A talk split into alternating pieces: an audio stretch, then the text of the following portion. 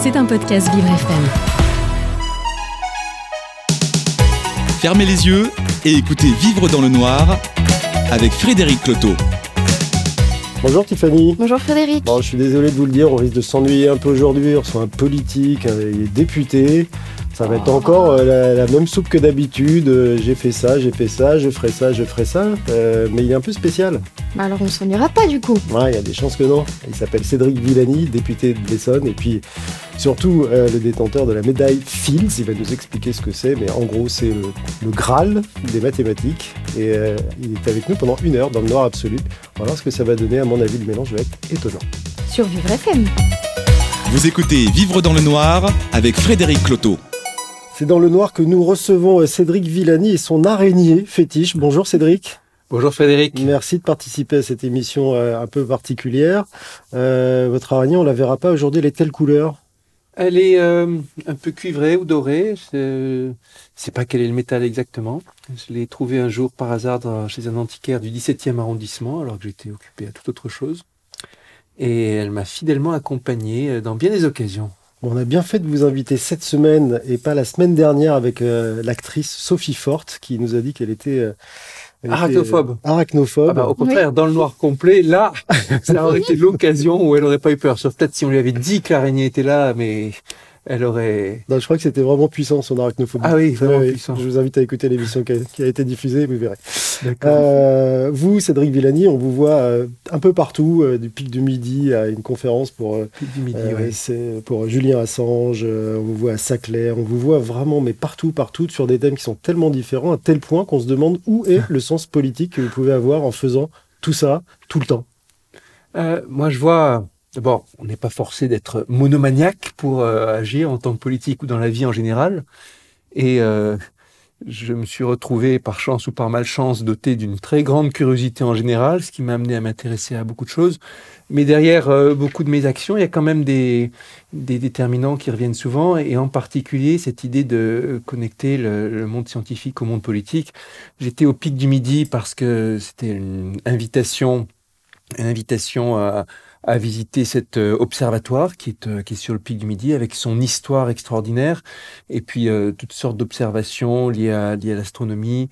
je me suis retrouvé très impliqué sur l'affaire Julian Assange euh, aussi parce que c'est un ça, ça, ça concerne des interactions entre les sociétés humaines et les nouvelles technologies, le rôle de la de la transparence, de l'information. Donc il y a un côté très technique et il y a un côté euh, très humain aussi.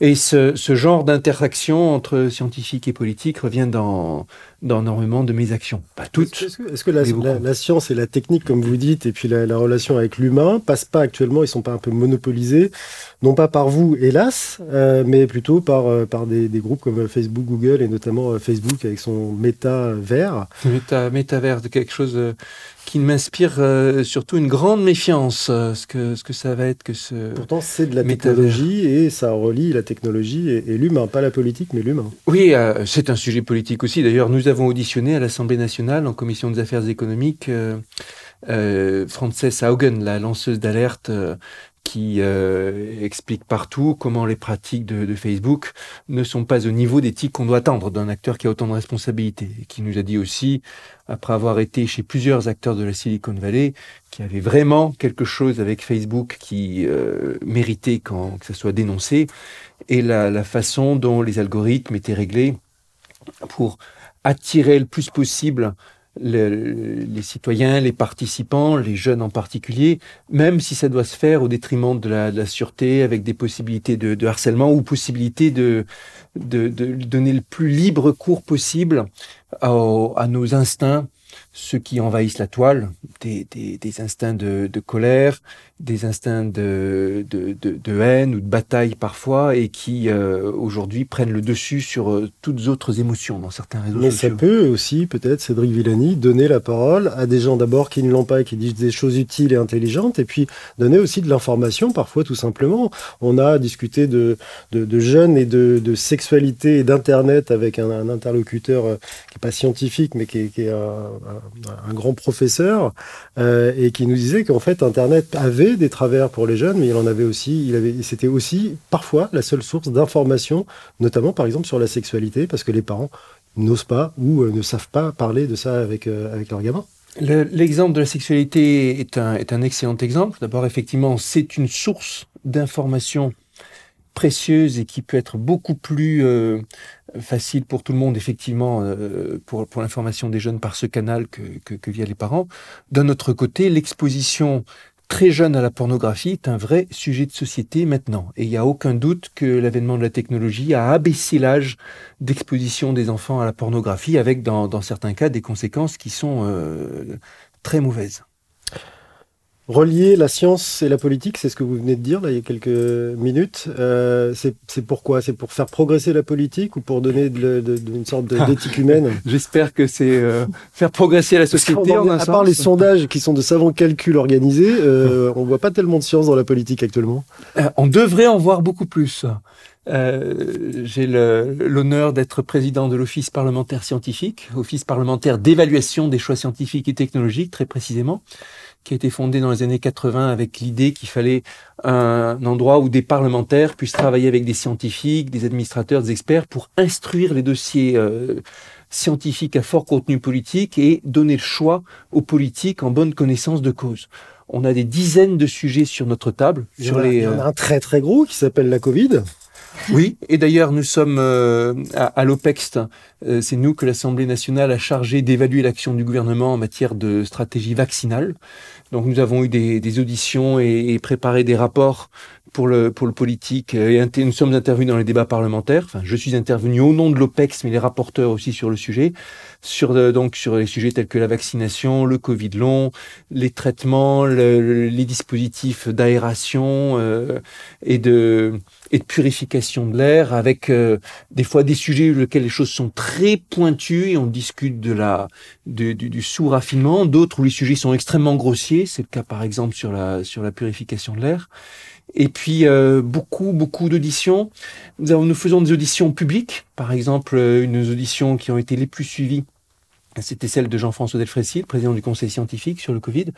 Audition publique avec même ce qui est euh, une première dans le dans, dans l'histoire parlementaire, euh, possibilité pour les spectateurs de poser des questions eux-mêmes pose des questions sur une plateforme, c'est moi ou quelqu'un d'autre de l'OPEX qui répercute les questions, éventuellement en les transformant un petit peu. En tout cas, on, on a comme ça la, la, possibilité. Il y a des, des, des, un peu comme, vous savez, comme dans ces émissions de radio, euh, peut-être que vous en faites aussi, où les, les, les auditeurs peuvent poser des questions et euh, donne la parole aux auditeurs. Donne la parole aux auditeurs. Et d'ici, nous faisons cela aussi sur ces sujets scientifico-politiques. Alors, ça s'appelle le Covid, oui, mais c'est aussi des sujets euh, comme euh, la stratégie nucléaire de la France ou, le, ou la, les nouvelles euh, alternatives aux antibiotiques qui peuvent arriver ou la consommation de viande ou la stratégie quantique de la France, l'ordinateur quantique, la cryptographie quantique, post-quantique, les, les capteurs quantiques, la, la, programmation quantique, tout ce genre de choses là aussi nous sommes là pour euh, évaluer, euh, soutenir, challenger, si j'ose dire, la, stratégie du gouvernement en la matière. Ça va être aussi des sujets que la, tels que la transition euh, de la mobilité, transition de la mobilité à, à essence vers des combinaisons de, de mobilité plus douce, de, de, de, voitures électriques, de voitures à hydrogène, de vélos électriques et tout ce que vous voulez. Qu'est-ce que ça implique comme, comme, comme engagement, comme infrastructure? Ou encore les organismes génétiquement modifiés, plus précisément les plantes génétiquement modifiées, avec une audition très très compliquée que nous avions eu là-dessus. Des rapporteurs qui étaient incapables de, s'entendre et pour lesquels j'ai dû jouer le rôle de casque bleu, si vous voulez, entre l'un et l'autre pour qu'on aboutisse à un texte qui finalement euh, arrivait à satisfaire tout le monde, négociant chaque phrase, vous voyez, chaque, euh, chaque mot, quelque chose comme ça. Alors vous, vous avez cette chance d'être, euh, pourquoi pas casque bleu, mais surtout euh, à la fois scientifique et à la fois politique. Je rappelle que vous avez euh, décroché l'équivalent du prix Nobel de mathématiques il y a quelques années, que vous êtes également député de l'Essonne. Oui, alors vous, savez, vous savez faire... pour une petite précision. Oui. Nous, en mathématiques, avec peut-être un peu de d'orgueil, on aime bien penser que c'est encore mieux que le prix Nobel. D'accord. Parce qu'il y a plusieurs différences. D'abord, une limite d'âge à 40 ans qui fait que c'est systématiquement des jeunes qui le récupèrent, au lieu que ce soit des, des, des, personnes parfois récompensées plusieurs décennies après leurs travaux de recherche. Et puis, on aime bien penser aussi que c'est plus démocratique parce que c'est pas attribué par une académie, mais par une émanation de la l'Union mathématique internationale, qui est un peu comme la l'assemblée démocratique de toutes les sociétés savantes de mathématiques du monde. Donc, je rectifie. Vous êtes, vous avez eu la médaille Fields, c'est comme ça qu'elle s'appelle. Je vulgarisais un petit peu pour essayer de faire comprendre au moins le niveau d'expertise que vous avez. Euh, et, et, cette expertise donc combinée à la politique, ce que je vais vous dire derrière va peut-être pas vous plaire, Cédric Villani, mais on a quand même l'impression, notamment de la face qu'on voit. Hein, on voit pas nous les auditions. Alors vous dites qu'on est invité, on peut parler, ok, mais pas à toutes. On a quand même l'impression que les politiques écoutent les scientifiques quand ça les arrange et les scientifiques qui les arrangent au moment où ça les arrange. Euh, il y a un fond de vérité dans ce que vous dites. L'honnêteté m'oblige à, à, à en convenir. Euh, évidemment, ce n'est pas ma position, comme vous l'imaginez, mais euh, c'est quelque chose qu'on a pu voir. Et d'abord, notre office, dont je viens de vanter les mérites, n'est, selon moi, pas assez écouté par les collègues, pas du tout assez. Euh, ça a été une bonne surprise quand Richard Ferrand euh, nous a demandé de prendre en charge cette stratégie d'évaluation euh, vaccinale et c'était exactement, ça exactement dans le sens que, que j'appelle de mes voeux. Mais euh, il y a bien des débats dans lesquels euh, notre avis, j'en suis persuadé, avec un peu d'orgueil peut-être, aurait été utile pour le, pour le débat parlementaire. Dans quel, dans quel moment, par exemple, à quelles occasions? Ouh, qu'est-ce qui me vient en tête euh, par exemple, alors nous avons été, il y a des exemples où nous avons été écoutés, j'en ai cité un autre, sur les questions d'intégrité scientifique au moment des débats sur la programmation de la recherche. Certaines de nos suggestions ont été reprises dans le, ont été reprises dans le débat, mais je prends un autre exemple. Quand il s'est agi dans le débat parlementaire de parler de rénovation thermique des bâtiments, vous savez, un dossier majeur euh, pour la pour la transition écologique et mieux isoler les bâtiments pour baisser notre consommation de chauffage. Sans ça, vous pouvez pas atteindre les, les objectifs écologiques euh, et réduire la, la, la, le, le, gaspillage d'énergie. Nous sommes pas du tout au niveau en termes de, de, vitesse de réalisation. Les processus sont pas les bons non plus. Et c'est arrivé à plusieurs reprises que le Parlement se, se saisisse de ce sujet, débat, délibère, arrive à des conclusions sans prendre en compte nos avis. Euh, et je me suis rendu compte aussi à quel point dans l'avenir, c'est la démocratie. Il suffit pas d'avoir raison ou d'être convaincu à force d'audition qu'on est sur la bonne position. faut encore arriver à se faire écouter. Euh, je vais euh, ajouter aussi de l'eau à votre moulin par rapport à, au rapport entre le scientifique et le politique. On a vu dans les rapports entre le gouvernement et le conseil scientifique, celui sur le Covid, toutes sortes de situations. Hein, il n'est pas en place depuis très longtemps, puisqu'il est arrivé au printemps 2020, ce conseil scientifique, il a été mis en place en urgence. Mais il y a déjà eu le temps de, de, voir plein de situations différentes. Il y a des situations dans lesquelles le politique a écouté le scientifique et a dit voilà ce que je propose après avoir écouté, ça c'était bien. D'autres situations dans lesquelles on a vu le politique se défausser sur le scientifique, genre oh là là, je veux pas, oui, ou alors, ou alors je veux ce problème est délicat et on va un problème en fait délicat politiquement, mais on va demander au conseil scientifique de prendre position. Et parfois le conseil scientifique s'est fait piéger, parfois a bien compris ce qui se passait, a dit c'est pas à nous, c'est pas un sujet scientifique, c'est vraiment un sujet politique, prenez vos responsabilités. Parfois, on a vu le scientifique bien content de, de pouvoir invoquer le conseil, le conseil scientifique, le politique bien content de pouvoir invoquer le conseil scientifique, ou parfois aller à contrario, en disant ouais le conseil scientifique dit ça mais ils sont trop alarmistes ils se prennent pour les chefs etc en quand fait, je vous parle d'opacité Cédric Villani vous venez exactement de la décrire. C'est un, un, un, brouhaha euh, terrible où les décisions sont pas prises de manière euh, homogène et, et, scientifique pour le coup. Euh, on va vous mettre vous aussi euh, face à une forme de responsabilité dans le noir. C'est Tiffany noir. qui va qui va vous challenger comme euh, vous dites à la fois en termes en tant que politique parce qu'on va continuer d'en parler mais là surtout en tant que scientifique Scientifique, mathématicien, vous aimez les chiffres, j'imagine. Oh mais là cette fois-ci, je vais vous proposer du chiffre en braille. Oh là là Alors, Et on se retrouve et on se retrouve tout de suite dans Vivre dans le noir sur Vivre FM avec Cédric Villani et la fameuse tablette de Tiffany. Vous écoutez Vivre dans le noir avec Frédéric Cloteau. Une petite gorgée d'eau dans le noir absolue pour Cédric Villani. Vous avez trouvé votre verre facilement? Ouais, en, en, en tel l'araignée, en posant les, les, mains sur la, sur la table et en les déplaçant jusqu'à sentir le contact froid en, du verre. En, tâtonnant, c'est un peu le principe aussi des recherches scientifiques parfois. Euh... Ouh là là, oh combien? Ah ben il y a cette phrase qui me revient de qu'on attribue à Darwin, mais c'est sans doute apocryphe. Euh, ça va vous plaire. un, un mathématicien et comme un, un- je pense c'est un, un, un- un homme euh, dans le noir absolu, euh, cherchant un chat noir qui n'y est peut-être même pas.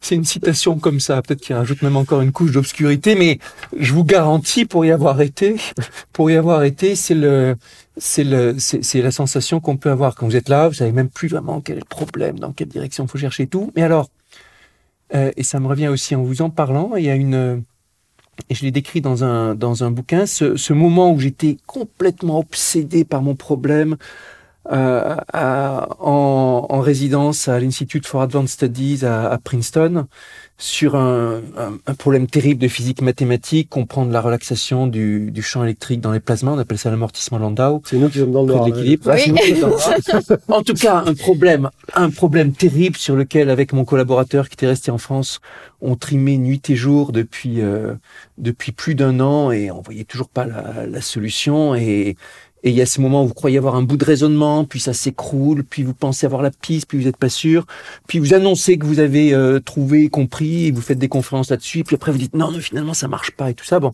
et en tout cas, il y a ce moment que je décris où j'étais complètement complètement euh, sous stress, la démonstration marchait pas et tout ça, c'était une affaire de, obsessionnelle, une affaire d'honneur.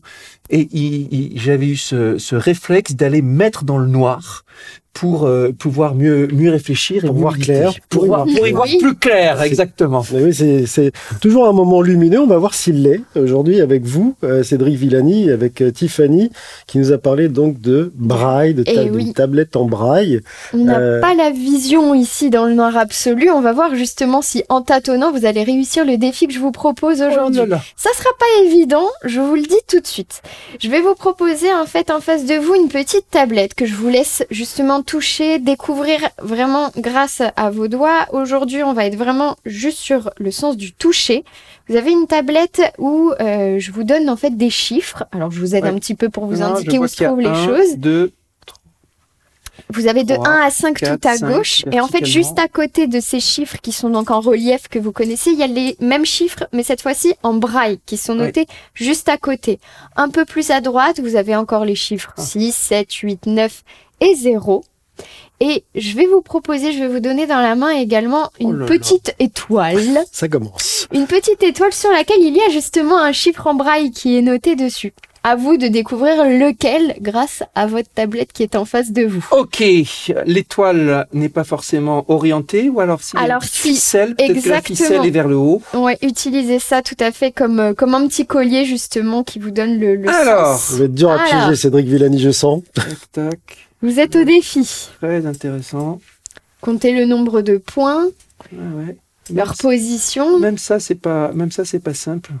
Le braille, c'est du coup un code à, à- avec Est-ce que 6 vous, points. comment vous cherchez là déjà, Cédric Non, Villani dé- D'abord, je me concentre sur l'étoile elle-même, sur la petite étoile. Mhm. Je vois qu'il y a deux points euh, rapprochés, euh, légèrement, en- comme légèrement en diagonale sur le haut. En tout cas, c'est l'impression que ça donne. Mhm. Puis un plus sur la gauche, puis un autre plus bas sur la droite. Donc Ouais. déjà, je vais chercher cette combinaison de 4, 2, 1. On a 4 Un, points du coup voilà. sur l'étoile. Donc là, Je là actuellement un rythme de- dans le noir total. musique. Alors, déjà, euh, je connais rien au braille, mais on peut euh, naïvement commencer par se dire que euh, euh, on va, je vais commencer par essayer avec 4. hein. Peut-être que les 4 points correspondent à, Le chiffre au 4. chiffre 4. hein. Euh, C'est pas bête. Alors, ici, j'ai trouvé le 4. Voilà. Hop. C'est marrant, on a, on a l'impression de vous euh, voir faire une, une opération mathématique euh, sur un tableau, c'est ça. Toute une alors qu'on ne réflexion. voit rien. Oui. 1, 2. Oh, oh. Alors ici, le braille est quand même grossi. En général, il est Oui, vraiment mis tout petit. J'ai besoin de déplacer mon doigt, de déplacer mon doigt. 1, 2, 3, 4. Ouais, J'ai pas eu l'occasion de faire cette expérience, Stéphanie, mais ça n'a pas l'air si simple que ça en fait. C'est hein. pas si évident que ça, non. Donc là, il y, a, un il y a vrai une- défi. il y a une grande tablette avec plein de chiffres. C'est ça, les chiffres. Dans l'étoile, sont- il y en a un que doit retrouver Cédric Villani. Oui, oui, non, mais Exactement. ça, Ok. ça, Vous ça avez en parallèle les chiffres de la forme que l'on connaît tous et juste en parallèle Le les mêmes chiffres mais en braille. Ah oui, alors. Ça alors. Euh, je suis sûre que vous n'êtes pas loin du, de trouver. Oui, mais alors, sauf que là, j'ai regardé le 4, mais, mais l'orientation n'est pas exactement celle que j'attendais. Ou peut-être que, peut-être que l'étoile, je l'ai orientée. alors, c'est peut-être aussi parce que ce n'est pas le 4. Allez. on passe à autre chose. Alors, on regarde le 5. C'est noté à la fin, euh, Cédric Villani. Hein. Oui, bien sûr. Ouais, mhm. attention. Hein. Non, le 5, je vois 3 points. Donc, on n'est pas dessus. On est sur le 6. Ah oui, mais alors peut-être c'est un. Oui, de toute façon, je te... en fait, en fait, ouais, avec un bon petit coup d'aide de Tiffany, je m'en suis sorti. Donc verdict, le 6, est-ce qu'il vous semble correspondre Oui, il me semble correspondre. Juste, je suis surpris parce que j'attendais les, les, deux points les deux points du haut, je les attendais un peu décalés l'un par rapport à l'autre et finalement ils sont alignés, mais je pense que c'est juste parce que je tenais mon étoile de travers. en vrai, c'est pas facile de tenir droit. Euh, et oui, en plus c'est une forme qui est pas évidente. En plus, je vous l'avoue, mais félicitations, vous avez trouvé, c'est bien. On peut en faire un autre.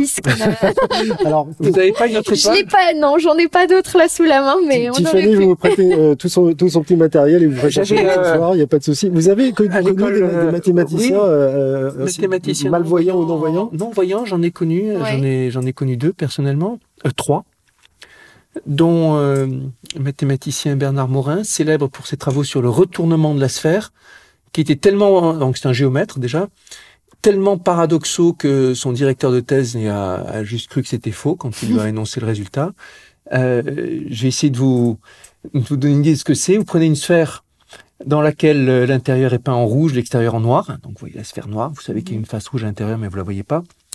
Et puis vous déformez la sphère avec des règles qui autorisent une euh, intersection à sphère. Vous avez par exemple le droit de faire traverser un morceau de la sphère euh, avec une autre, un peu comme une bulle de savon. Vous savez, vous pouvez faire traverser des bulles l'une l'autre, mais vous n'avez pas le droit de créer des plis ou des, ou des, ou des arêtes, des choses comme ça. Vous devez rester bien lisse. Bon, et eh bien avec ces règles-là, il est possible de renverser la sphère sur elle-même, de sorte que ce sera la face rouge à l'extérieur et noire à l'intérieur. Si vous essayez bêtement de, par exemple, mettre vos doigts euh, sur chaque hémisphère, euh, sur le pôle nord et au pôle sud, et de presser, de sorte de passer l'un vers l'autre, vous allez créer une, une sorte de rebroussement le long de l'équateur, et donc c'est pas c'est pas admissible ça. Et c'est très dur de trouver une solution. C'était extraordinairement malin. C'est extraordinairement lui, qui l'a trouvé. Mais à quoi ça sert ça? Ah, bon sang, mais quelle question bien, cher ami. À quoi ne sentez-vous pas la, la, ne sentez-vous pas alors pour le coup la physique quantique, sans physique quantique, pas d'ordinateur euh, et, et, et, pas d'électronique en général. Oui. Mais euh, ce genre de ce genre de théorème, ça participe à une meilleure compréhension de simplement du monde en général, des, des rapports, des euh, en l'occurrence des, des, rapports des formes les unes avec les autres. Ça fait partie de la, de la topologie, qui est l'une des branches de la l'une des branches de la géométrie. Et euh, euh, en mathématiques, on aime bien garder en tête toujours que les choses qui ont des applications et les choses qui n'en ont pas sont entremêlées les unes aux autres et qu'il faut garder un bon mélange. Euh, les unes contribuent aux autres. Et puis même si on a des découvertes qui qui sont jamais utilisées, ça participe à la, à la connaissance, à la curiosité. Alors ça, c'était. Euh, au moins, on les a découvertes et on sait qu'elles ne sont pas utilisées. Voilà.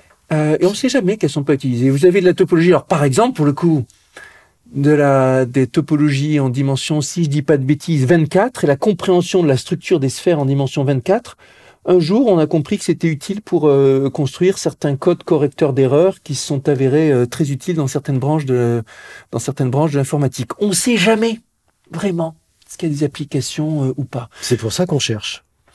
Vous savez, quand, quand j'ai commencé mon, mon domaine de recherche, équation de Boltzmann, au début, j'avais demandé à mon directeur de thèse, Pierre Lullians, euh, c'est important pour moi un sujet qui est des applications, et j'avais bien demandé quelles étaient les applications de l'équation. Il m'avait parlé de leur usage euh, en aéronautique à haute, en, haute atmosphère, ou pour les, les, problèmes de navette spatiale dans les simulations, parce que ça modélise des gaz raréfiés, donc à des altitudes où vous pouvez plus utiliser les équations classiques euh, de la mécanique des flux, les équations classiques de Météo France.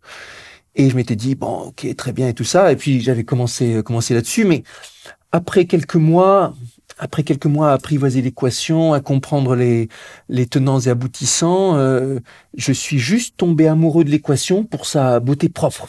À vrai dire, ça m'importait plus tellement qu'il y, ait des, des applications. Je trouvais que ça renforçait la beauté s'il y avait des applications, mais c'était surtout pour la beauté de l'équation, ses connexions avec différents euh, champs de la connaissance, le fait que ça vienne avec la, la compréhension de la structure atomique des, des, de la matière, le fait que ça vienne avec la, le, mariage entre probabilité et mécanique des fluides, la, la, la, compréhension de la flèche du temps, pourquoi il y a un avant et un après, toutes ces choses, j'ai trouvé extraordinairement belles et j'ai passé des années avec, euh, avec cette équation. Il y a, il y, a, il y a toujours cette notion de, de connaissance pour le principe, vous savez, les, les premiers Immersion et d'imprégnation, parce que là, vous parlez d'amour. Vous êtes tombé complètement. Oui. Les premiers euh, scientifiques qui, ont, qui se sont intéressés à la structure atomique de la matière, ils avaient aucune application en tête. Hein. Ils pensaient même, Boltzmann est, est mort début du XXe siècle, hein, il s'est suicidé en 1906 dans un, un accès de grand désespoir, persuadé que jamais on ne pourrait observer pratiquement des conséquences de sa découverte euh, de, que la, la matière était faite d'atomes. Il en était persuadé, personne n'avait jamais vu un atome, persuadé qu'on n'observerait jamais ces fluctuations. Pas besoin de vous faire un dessin. 6 août 1945, la bombe atomique euh, explose à Hiroshima. On a, on a bien compris l'utilisation. Et, euh, et, toutes sortes d'utilisations. Et aujourd'hui, sans, sans physique atomique, pas de smartphone, pas de rien. Mais... Et, sans vous, pas d'émission aussi euh, intéressante et, et, et, délirante à la fois, dans le bon sens du terme. Euh, on n'a pas l'occasion souvent de passer comme ça du, du coq à l'âne et puis d'avoir quelqu'un qui est tombé euh, amoureux d'une équation. C'est la première fois. On va vous retrouver tout de suite sur Vivre FM dans le Noir Absolu, Cédric Villani, pour continuer de parler justement de cette vision des choses et d'une vision très particulière. Vous écoutez Vivre dans le Noir avec Frédéric Cloteau. Amoureux de son équation, Cédric Villani, euh, on, a, on a compris que cette immersion, immersion elle était nécessaire et surtout euh, juste suffisante. Il n'y a pas besoin de s'intéresser aux résultats des choses pour, euh, pour s'y intéresser tout court. Il y a, il y a plein de sortes de mathématiciens, de la même façon d'ailleurs qu'il y a plein de domaines mathématiques. Je parlais de vous là. Et moi, oui, voilà, absolument. Alors après le, le, les questions de, des technologies d'application, euh, sont aussi des choses qui m'ont passionné.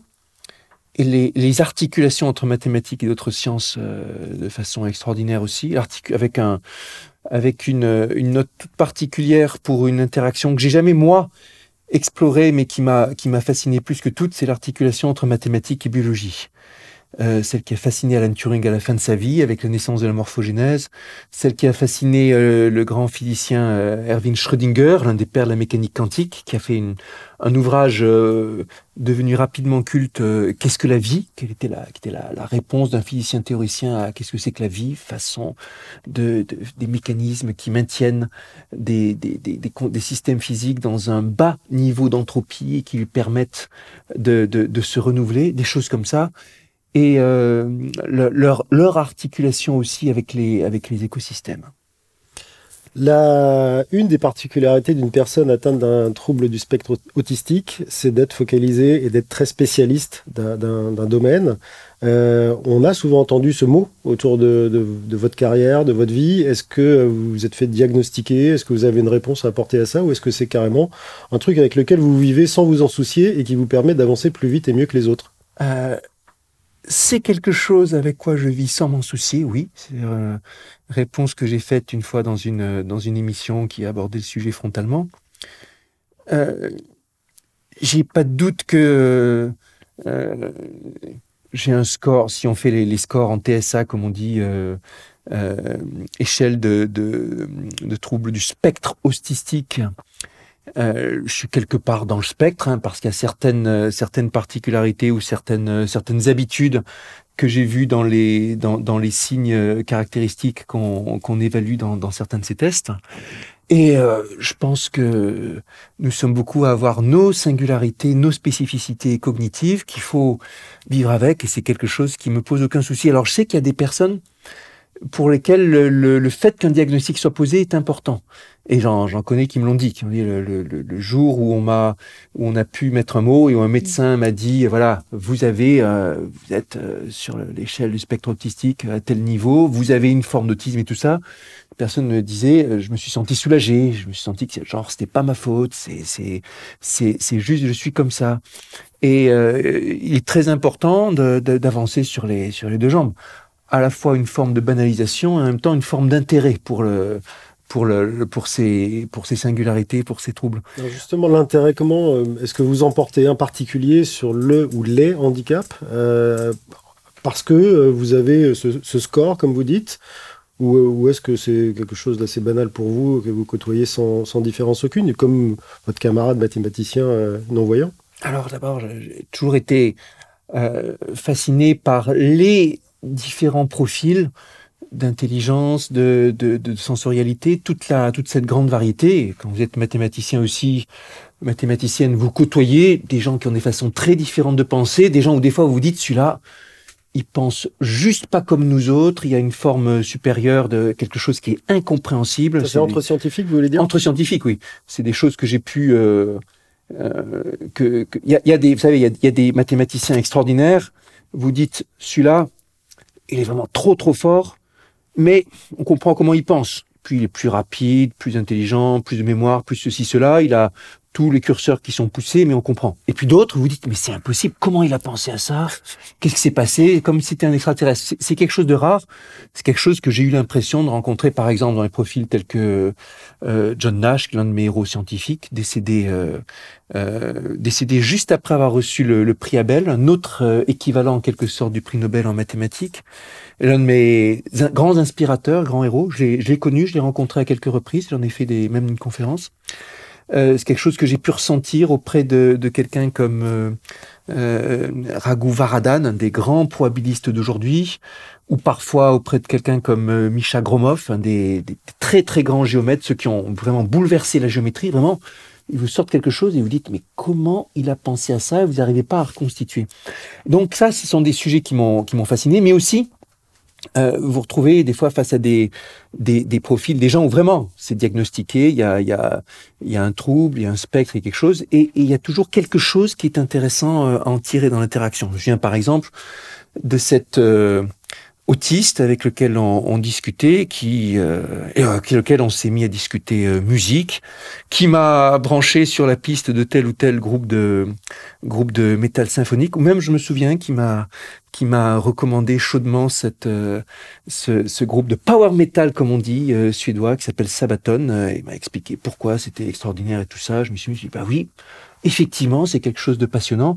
Donc il y a des, vous avez toujours ces, ces rencontres où il y a des, qui, qui, ont des choses à vous apprendre. Alors, je suis président d'une association euh, musaïque fondée par euh, l'artiste Patrice Moulet, aussi sans doute un profil cognitif assez singulier, en tout cas euh, dans, dans, sa façon de parler, dans sa façon de réfléchir, dans sa façon de, de, de, de s'attaquer au problème et qui, euh, qui était le, le compagnon euh, de, de, de, scène de Catherine Ribeiro dans le groupe Ribeiro Alpes. Tous les grands, euh, les grandes chansons de Catherine Ribeiro dans les années 60-70 mmh. ont été faites avec, avec Patrice Moulet. Lui aux instruments, et c'était des instruments, alors lui, dans le genre obsessionnel, c'est incroyable. Donc construisant des instruments déjantés avec des parties électroniques, faisant des, des dizaines de versions successives pour trouver le bon instrument, la bonne chose. C'est peut-être pas autiste, il est peut-être juste artiste. Alors, vous avez beaucoup d'artistes. J'ai pas dit, euh, j'ai pas dit autiste en particulier, mais en tout cas avec un profil, oui, profil cognitif, cognitif différent, singulier, différent, et qui sait euh, et, et, certains de ces instruments, et en particulier un qui est particulièrement euh, fascinant, s'appelle l'omni multicolore, une sorte de grand champignon avec des, vous tapez sur des, sur des les plaques, euh, il est de forme circulaire, vous tapez sur des plaques pour avoir des sons, vous pouvez le programmer comme vous voulez. Et euh, c'est avéré. un jouet pour enfants là. Oui, oui, oui, oui, mais il est très grand, il est indestructible et euh, avec un pouvoir d'attraction sur toutes sortes de publics, des enfants, mais aussi euh, des, des, adultes, tout le monde, et avec des réponses pour des publics handicapés extraordinaires. Donc l'association a organisé des centaines et centaines d'ateliers avec des jeunes autistes euh, mais aussi avec des jeunes atteints de polyhandicap. Hein, ça a été fait avec le, le centre Raphaël, en partenariat avec euh, l'œuvre de secours des enfants, l'OSE. Et euh, des concerts, Patrice a organisé des, des, vrais concerts dans des salles de spectacle où les, les participants étaient des jeunes euh, polyhandicapés avec parfois des troubles considérables. Et en partenariat avec des, avec des artistes professionnels dans une démarche, vraie démarche d'inclusion. Dans une démarche où il ne s'agit pas de jouer un morceau de musique, mais d'improviser sur des instruments qui jouent pas vraiment les notes de la gamme, mais toutes sortes de sons, avec différentes chorégraphies, avec différentes programmations, et sont des instruments sur lesquels, même sans connaissance musicale sophistiquée, vous pouvez improviser, jouer. J'ai vu des, choses incroyables se faire. Alors, même des noms, des, des personnes qui sont non-voyantes, Novices des personnes le- novices, des personnes avec un, euh, par exemple, qui peuvent pas utiliser les bras et qui se retrouvent à jouer avec les, des baguettes euh, euh, attachées aux orteils, des, des personnes qui se retrouvent couchées sur l'instrument. Ils s'adaptent à presque tous les handicaps et c'est quelque chose d'absolument, d'absolument fascinant. Et dans, dans ces performances, dans certains de ces concerts, l'intensité qu'il peut y avoir dans la relation entre le public et les participants, l'intensité, l'émotion du, du concert. Il fait, il fait jouer justement les, les personnes euh, Oui. en situation de handicap sur scène, dans ces, sur dans ces performances, comme vous dites C'était, c'est un pari risqué, hein, et euh, parmi les, les, les avis médicaux qui avaient été euh, sollicités auparavant, euh, certains déconseillaient fortement, disaient ça va être une situation de stress invivable. Une émotion. Pour euh, ces jeunes, une émotion incontrôlable. Je prendrai pas ce risque, mais finalement, ça s'est passé vraiment à merveille. Et euh, euh, un jeune euh, dont la famille était très réticente avant, après le concert, a dit euh, c'est très bien, on veut aussi, on veut aussi participer. Et donc, ça fait euh, aussi avec des avec des, des, des, des jeunes autistes dans des, des représentations, dans des classes. C'est quelque chose qui a été fait. euh, monter une pièce de théâtre, en l'occurrence, c'était la Tempête de Shakespeare, dans laquelle ces instruments de musique représentaient à la fois un élément du décor, une Et des ambiance voix. musicale, Et des voix. des voix, vous ouais. pouvez enregistrer des voix, absolument. Et c'est des, vous avez vu, j'ai, dans certains ateliers, vous avez des jeunes avec vraiment un profil cognitif tourmenté et euh, relations difficiles et qui arrivent, qui, qui se défoulent en faisant parler la, la machine à leur place, avec des, des combinaisons de voix, euh, avec une rage parfois qui est phénoménale et un, un sourire qui apparaît comme ça y est, j'ai réussi à exprimer quelque chose, extérioriser, sans que ce soit violent envers quelqu'un, mais violent envers l'appareil, ou parfois l'appareil qui sert de d'interface entre des personnes qui spontanément communiquent pas l'une avec l'autre. Donc il y a, y a ce, c'est un exemple sur lequel la recherche et la technologie viennent euh, sur des, selon des, des, des, des, des ressorts qui restent en partie à, à expliquer et à explorer au secours du, du handicap. Ouais. Bon, pas de rage, pas de violence, pas de défoulement dans le noir avec vous, Cédric Villani. Euh, on va faire une petite pause quand même, et puis on va revenir euh, tout de suite dans le noir pour parler de cet engagement associatif, mais aussi la liaison qu'il peut avoir avec le- la politique, parce que vous êtes un homme politique, vous êtes engagé, et c'est intéressant de voir, après avoir vu la, la, la relation entre la science et la politique, de voir maintenant comment vous appliquez ces, ces engagements Voir, humains. c'est le cas de le dire. Alors, C'est le cas de le dire, oui. Alors, il y avait deux, dans le, dans, je parlais de plusieurs mathématiciens aveugles, et Bernard Morin, lui, euh, mettait un point d'honneur à toujours rappeler, montrer en quelque sorte que qu'il était non-voyant, sans aucun, aucun soin pour euh, les questions de décoration chez lui, et ainsi de suite.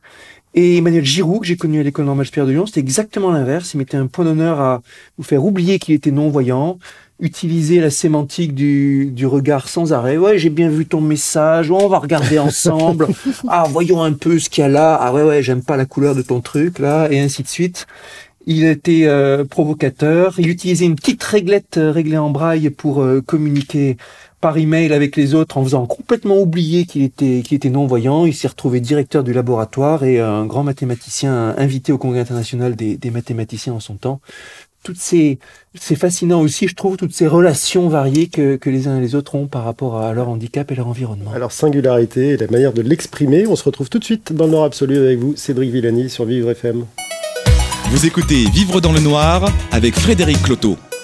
Nous savons, vous et moi, Cédric Villani, ce que c'est que le noir, mais euh, j'ai un collaborateur qui est non-voyant et qui m'a dit un jour, moi je ne sais pas ce que c'est, j'ai jamais été voyant, donc je ne sais pas ce que c'est que cette couleur. Est-ce qu'on pourrait euh, utiliser la science pour euh, décrire une couleur à quelqu'un qui n'a jamais vu?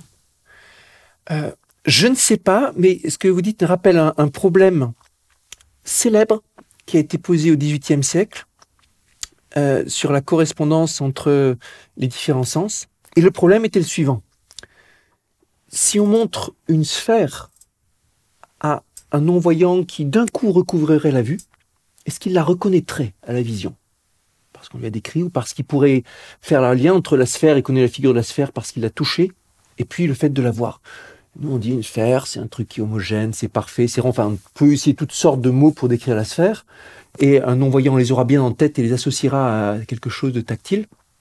Est-ce qu'il reconnaîtra la sphère s'il la voit? Pendant longtemps, c'était un problème euh, philosophique, si on peut dire, ou un problème de, de sciences cognitives. Et récemment, l'expérience a été faite.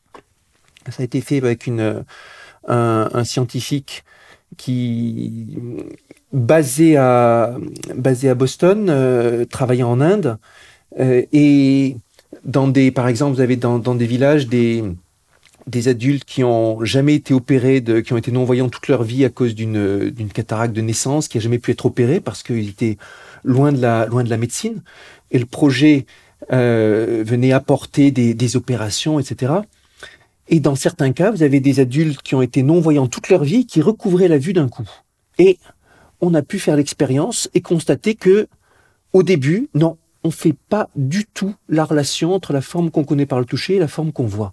Après, on s'adapte. Et il y a de la plasticité cérébrale là-dessus, même, euh, même pour des adultes, on s'adapte plus ou moins rapidement. On reconstitue le puzzle, en fait. On reconstitue, le, on reconstitue le puzzle. Et euh, euh, mais il y a, y a pas de relation naturelle entre les, entre les différents sens. Il faut une, une correspondance, il faut une adaptation, ça, va, ça ne va pas de soi.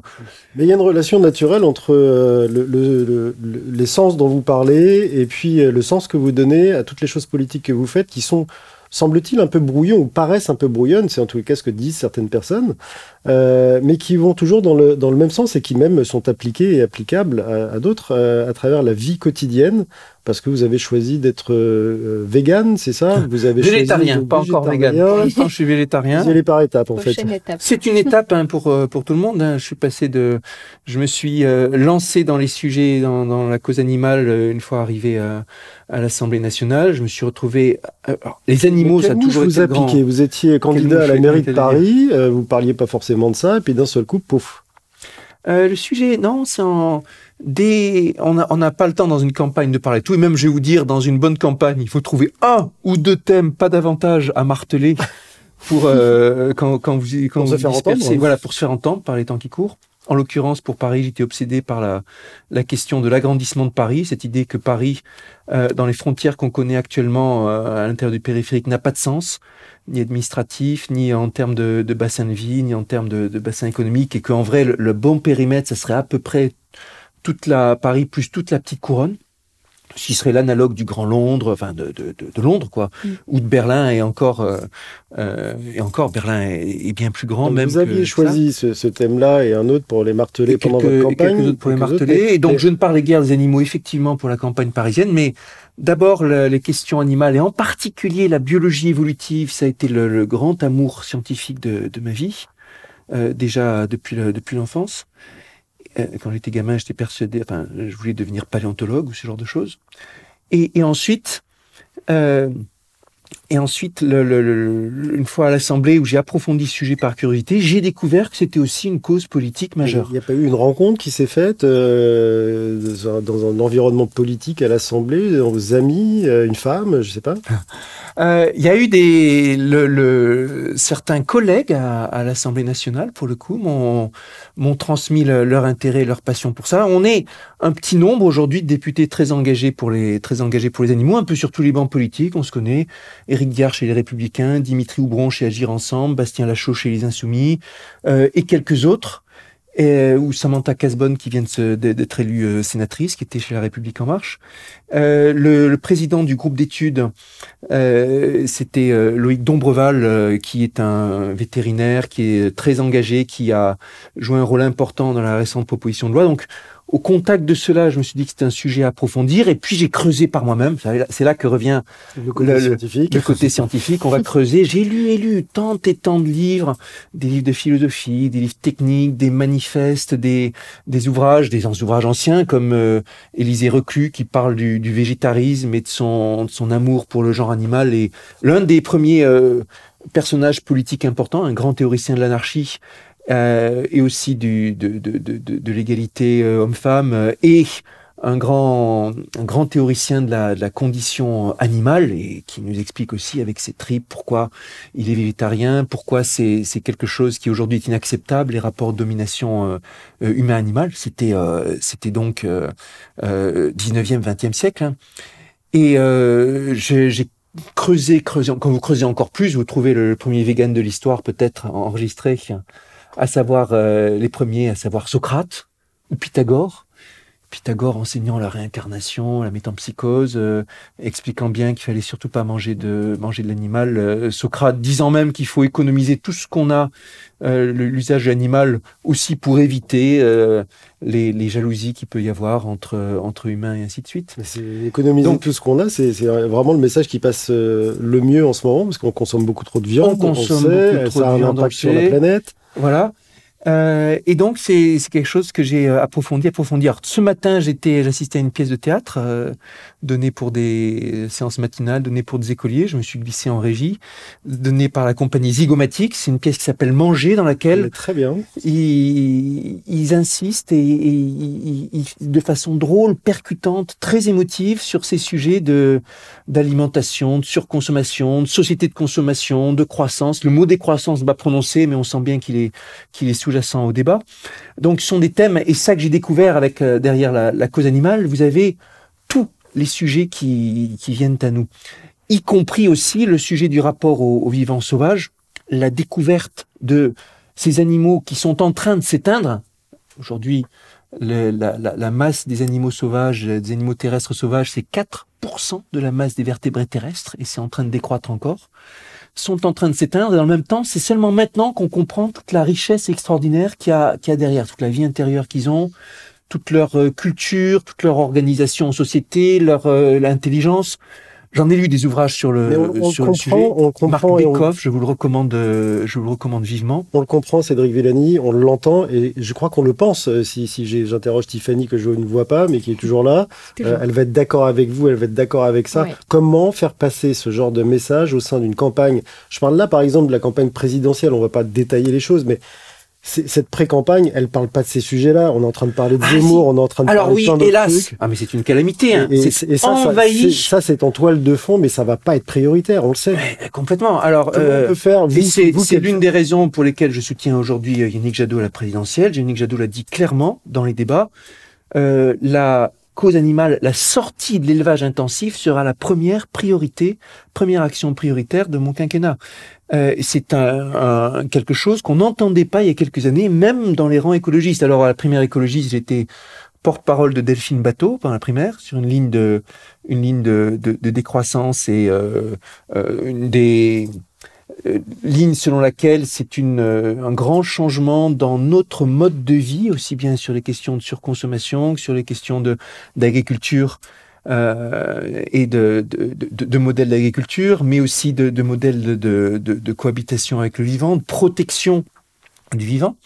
Après la, après la primaire où Yannick Jadot est arrivé en tête, je l'ai rejoint, mais précisément, le fait qu'il ait placé la cause animale si haut dans son agenda est une des raisons pour lesquelles je suis fier aujourd'hui de le soutenir. Enfin, vous avez un politique qui met en priorité non pas mettre un nouveau mur pour empêcher les migrants de venir, non pas euh, le nouveau euh, choc de je ne sais pas quoi, mais dire bah oui, sortie de l'élevage intensif parce que c'est juste une honte la façon dont nous, humains, condamnons à une souffrance extraordinaire autant d'animaux pour une surconsommation qui est nuisible à notre santé et qui n'a et qui n'a et qui n'a pas de raison d'être et qui en plus est un asservissement pour les humains qui travaillent dedans. Parce et on dit ça aux Français à quelques semaines de Noël on, dont on sait qu'ils vont se ruer dans les supermarchés pour acheter des dindes, des huîtres, des euh, homards et je ne sais et je ne sais quoi. Eh ben, c'est quand même pas facile à faire. Eh ben on le dit. En tout cas, c'est pas facile peut-être, mais là il faut là le truc il faut il faut assumer. Il faut l'assumer. Des parmi les vous évoquiez tout à l'heure ma mes débuts de carrière euh, politique nationale qui ont été parfois un peu brouillons.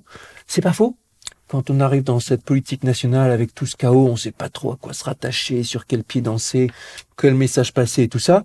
Et parmi les regrets que j'ai, ça a été parfois d'être euh, un peu trop timoré sur les messages, de me dire attention, je vais pas dire ça parce que ça risque de choquer ou pas. Là maintenant, j'en suis bien convaincu, c'est le contraire. Une fois que vous êtes sûr de votre fait, il faut le marteler sans avoir peur de brusquer ou de choquer. Dire oui, aujourd'hui, nous consommons beaucoup trop de viande. À une époque, je militais pour un jour sans viande et, sans poisson dans la, dans la semaine, euh, c'était pas du tout le bon ordre de grandeur. Le bon ordre de grandeur, c'est un jour dans la semaine avec viande ou poisson. Voilà un message très clair. J'ai une, très mauvaise nouvelle, Cédric Villani. Allez-y, je suis tout oui. La première fois qu'on a discuté ensemble, euh, c'était dans une matinale de Vivre FM. Ça a duré 15 minutes. Je vous ai dit c'était pas assez long. Je vous retrouverai pour une période plus longue. Là, on vient de passer une heure ensemble et c'est déjà fini. Voilà, je vais. Euh, c'est fini et c'était et c'était beau cette expérience dans le noir.